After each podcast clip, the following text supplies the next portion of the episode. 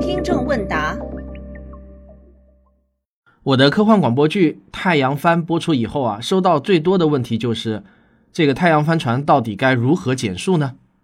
那在广播剧中啊，孙教授只是简单说了一句与海上帆船的原理差不多，没有做更多的解释了。实际上，在我写小说的第一版中，我是给减速的原理做了大量的解释，但是最后呢，我又删除了，因为毕竟这还是一个科幻小说，不是科普文章。这样大段大段的技术阐述会大大降低广播剧的节奏感，肯定会丢失很多听众的。毕竟啊，真正关心这种技术细节的听众还是少之又少的。所以最后呢，我还是决定删除了，一笔带过。但是在我的听众中，对此好奇的人呢，真的是不少，很多人都来私信质疑太阳帆船到底能不能够在太空中不借助燃料减速。那么今天这期节目呢，我就来详细说说这个问题。在解释这个问题之前，我们要先建立一个基本概念，就是任何在太阳系中飞行的物体都会受到太阳的引力牵引。因此呢，只要物体的飞行速度不超过第三宇宙速度，那么这个物体的飞行路线最终一定是围绕着太阳的一个闭合的椭圆形。你可以想象成一个长周期彗星的轨道。好了，有了这个基本概念后呢，你就会理解。太阳帆船在飞向火星的过程中，它走的飞行路线可不是像太阳射出来的光线那样直指火星的，而像是太阳甩出来的一根抛物线，逐渐远离太阳，和阳光的方向呢，始终会有一个夹角。现在呢，我们假设有一艘太阳帆船是沿着这样一条路线飞行的，你可以点开本期文稿看一下我画的一张示意图。我们姑且把沿着这条路线飞行的太阳帆船称之为沿着西北方向飞，这没毛病吧？啊，那么在宇宙空间中呢，方向都是对称的，没有什么方向是特殊的，这也很好理解吧？那么现在我们假设有另外一艘太阳帆船是沿着东北方向飞的，我也画了一张示意图啊，大家可以点开本期文稿看一下，这是不是也没毛病呢？你总不至于会认为太阳帆船只能沿着某一个固定的方向飞吧？好了，那下面就是关键点了，请你想象一下，有一艘向着西北方向飞的太阳帆船，它把太阳帆与太阳的相对角度调节到与向着东北方向飞的那艘太阳帆船一致，会发生什么情况呢？我也画了一张示意图，帮助你理解，你可以点开本期文稿查看。这时候，这艘太阳帆船的速度方向依然是西北，但是加速度的方向却逆转成了东北。所以呢，对于这一艘太阳帆船来说，实际的效果就是减速。速度和加速度都是一种矢量单位，它们都是有方向的。有些同学在一开始思考这个问题的时候啊，容易掉进一个很麻烦的坑，就是去画太阳帆的受力方向和运动方向。这当然最终呢，他也能得出正确的结论，但是这个过程会很绕，一不小心的就会掉进坑里出不来了。而用我上面这个思路，你不用去考虑太阳帆朝向哪里，运动方向是哪里，你不用去考虑，你只思考比这个更基本的一个原理，这样呢就容易理解多了。还有一位听众呢想不通另外一个问题，他说太阳帆船在太空中飞行的时候，它的动能是始终在增加的，这没有错吧？嗯，这是没有错。那如果它减速的话，是不是就意味着动能减少了？那么根据能量守恒定律。这部分减少的动能必定是转移到其他物质上了。如果是一艘有燃料的工质飞船，那就好理解，飞船的动能转移到了喷射出的工质上了。但是太阳帆船这些减少的动能跑到哪里去了呢？答案是啊，动能转移到了太阳风了。准确的说呢，是转移到太阳吹出来的那些有质量的粒子上去了。另外，我这里需要特别说明的是。太阳帆实际上是一个比较模糊的统称。如果按照工作原理来分的话，其实呢，它应该分成三种。第一种叫光子帆，它利用光压来驱动；第二种呢叫电动帆，是利用太阳风中不带电的质子流来驱动的；第三种呢叫磁化帆，它利用太阳风中的带电粒子流来驱动。这三种帆的工作原理是不同的。能够从太阳光或者风中获得的推力也是不同的。那我的这篇小说呢，是有意模糊了太阳帆的概念。我隐含的意思是啊，小说中的太阳帆船可以同时利用这三种效应来驱动。这也是为什么太阳耀斑爆发可以让印度队获得额外动力的原因。当然，在现实世界中呢，不管是日本还是美国的太阳帆实验，其实呢都是只能采用其中某一种驱动方式，无法实现混合动力。但是科幻嘛，我们就可以想象的大胆一点了。世界上第一艘成功发射的太阳帆船是日本在2010年5月发射的伊卡洛斯号。这是一艘光子帆飞船，帆的面积呢是两百平方米，它的飞行速度达到了一百米每秒，这个并不快啊，也就是差不多时速三百六十公里，跟高铁差不多。美国宇航局也在二零一零年底试验了一种太阳帆，代号叫纳米帆杠 D，这个帆呢就更小了，面积大约呢只有十平方米，携带的航天器的重量呢大约只有四千克，它是在地球近地轨道上测试的。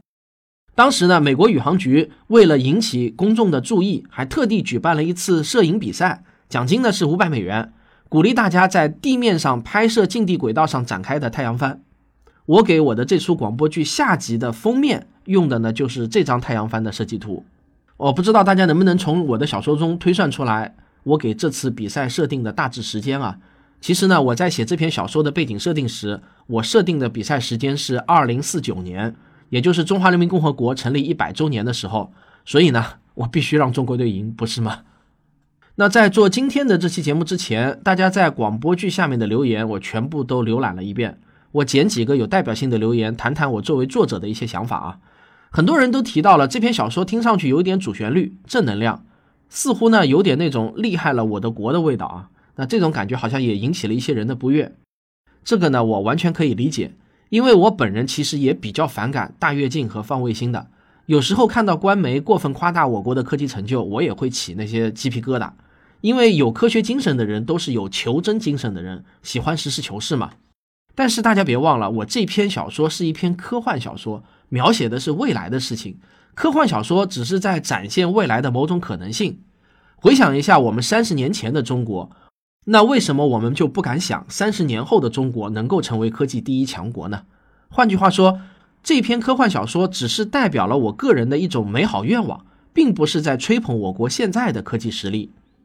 还有好几个留言都谈到了最后的着陆似乎不太可能，或者说缺少一些细节。这里我补充一下，在我写第一稿的时候，我在太阳帆折叠以及二次展开方面呢是花了不少笔墨的。在我的设想中呢是这样。太阳帆先是收缩折叠成一个圆锥形，就像蚕茧一样包裹住太空船，大头朝着火星，可以绝热，也可以起到部分减速的功能。到了火星上空两万米的时候呢，太阳帆以非常快的速度再次展开成降落伞的形状。就我在写第一稿的时候呢，先是把这部分解说词放在了孙教授的台词中，但是后来呢，我又觉得这样会让平哥太啰嗦，于是呢，我就改为了旁白。但是啊，这个旁白左看右看呢，我还是觉得这个地方如果出旁白的话，势必要减弱背景音乐的音量，那这就会让那种高潮的感觉降低了，有让听众出戏的那种风险。因此呢，最后权衡利弊啊，我还是删除了这块的细节描写，我就逼着五月一定要用音效来帮我搞定。那最后这段高潮呢，五月都快被我折磨死了，让他一遍一遍的修改这个 BGM，我不知道换了多少首。最后的效果呢，我还是很满意的，很有画面感。我自己呢听了不下十遍，哇，都还没有听腻呢。顺便说一句，五月的那种执着精神啊，真的也是没谁了。他为了给加布洛夫和日尔科夫穿宇航服、减压、打开舱门、出舱这几个动作找到合适的，就是一气呵成的那种连贯的音效。五月说啊，单单是一个减压的音效，他就找了三个小时，才终于找到一个合适的。那我还记得上一部戏，就是冷酷的方程式。五月为了一个摔杯子的音效啊，他自己真的摔了三个玻璃杯才满意。还有一位听众说，在这部小说中，中国不遵守传统规则，重新解释规则，还让原本的规则没得说，这个世界观不高级。对此呢，我是不太同意这个观点的。首先啊，小说中至少有两次明确的提到，大赛的规则定的是飞船与火星的距离保持恒定，就算作抵达终点。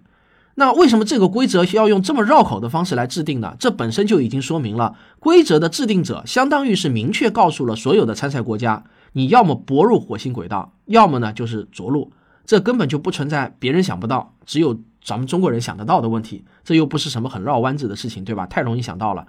如果把它设定为只有中国人才能想到，其他国家的人想不到，这个我觉得才是有点这个叫叫看扁了观众的智商啊。这个呢，其实我在小说中也隐含了这层意思。比如说，印度队的阿米亚就不暇思索的就说：“难道他们想在火星着陆？”那我写这句话啊，就是已经在告诉观众，着陆这个选项是人人都知道有的，并且从大赛规则的制定者来说呢，他应该是还鼓励这种方式的，因为这个比赛的最终目的是为了促进人类宇航技术的发展。着陆显然是要比泊入火星轨道更加困难，也更加吃力不讨好的行为。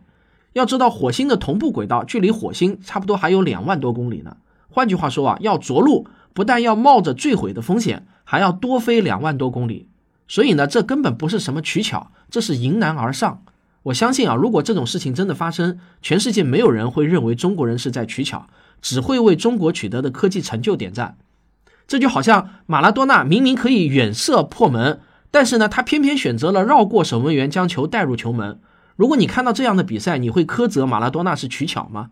取巧的前提是你做的那个行为没有什么技术含量，只要想到了谁都能做，那这才叫取巧。中国队的这个胜利方式，那是标标准准的靠实力取胜，何来的巧呢？还有听众留言问，美国人怎么样才能把加布洛夫给救上去呢？这个限于篇幅啊，我在小说中呢就没有详细描写救援的过程，只是虚写了一下。实际上，我当时构思整篇小说的时候，我也是仔细考虑过救援的过程的。那我设想的过程呢，大概是这样：首先啊，美国队要精确测定加布洛夫的飞行速度，然后把自己的飞船的飞行速度尽可能的控制到比加布洛夫稍快一点点，让飞船相对于加布洛夫缓缓的飘过。因为飞船和加布洛夫都没有动力，所以这种营救机会呢，只有一次成功才行，错过了就永远错过了。因此呢，是非常非常困难，也是非常非常危险的。然后呢，美国队需要有一名宇航员系上缆绳，穿上宇航服，提前出舱。当然，如果把宇航服描写的有一点点动力，可能会好一点。但是呢，当然也可以写成宇航服是没有动力装置的，这个呢也合理，因为比赛用的太阳帆船要尽可能减少质量嘛。不管怎么说啊。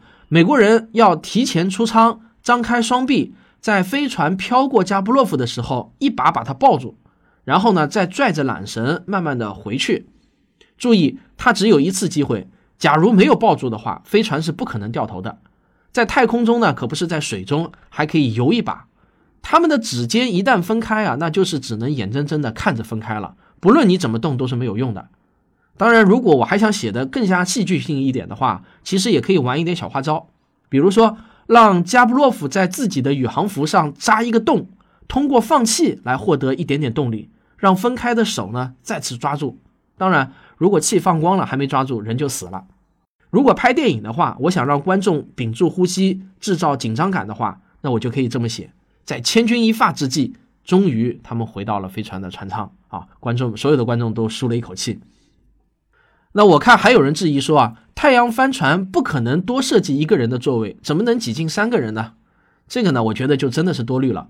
在这种生存还是死亡的极端情况下，飞船中硬挤进一个人不是什么不可以想象的事情。你看过冯小刚的电影《手机》吗？一辆五人座的轿车里不是硬挤进去十二个人吗？飞船再怎么节省空间啊，也不可能一个人的空间也多不出来的。其实呢，连食物和水都不是什么大问题。两个人的食物分给三个人吃也是饿不死的。真正的大问题呢，是我在小说中提到的两个人的氧气三个人用，这才是大问题。因为人类是无法控制氧气的消耗量的，所以呢，我才需要让他们去找最近的太空屋来寻求救援。好了，不管怎么说啊，我都非常感谢大家提出来的宝贵意见。吐槽和被吐槽其实呢都是蛮有乐趣的。写科幻呢就是开脑洞嘛。幻想的东西本来就不是真实发生过的事情，有槽点呢，我觉得这是很正常的。这个说实话啊，我自己还没有看过哪篇科幻小说在逻辑性和科学性上都是完美的，总是能找到一些槽点的。那你们替我找 bug，我尽量去补漏。这种攻防也是一种很有意思的脑力游戏，我呢也是乐此不疲的。同时呢，你们的这些意见也可以帮助我完善这篇小说。说不定啊，还真有哪个影视公司看上这篇小说，愿意拍成很酷的那种科幻大电影呢？那我不就更需要在意各种细节了吗？好，所以感谢大家的吐槽，也欢迎大家继续吐槽。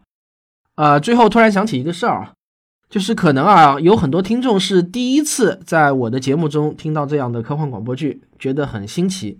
其实呢，这并不是我做的第一部科幻广播剧，我之前已经做过很多了。